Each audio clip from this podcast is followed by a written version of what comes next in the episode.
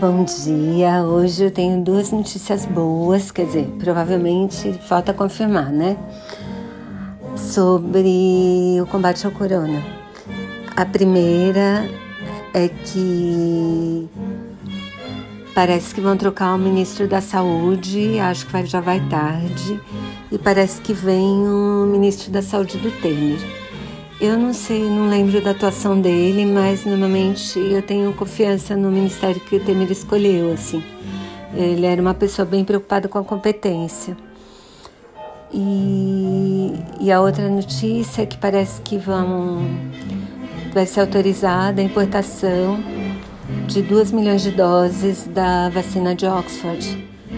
Então, tomara que esse mês o Brasil já comece a ter as pessoas se vacinando. Bom domingo para todos.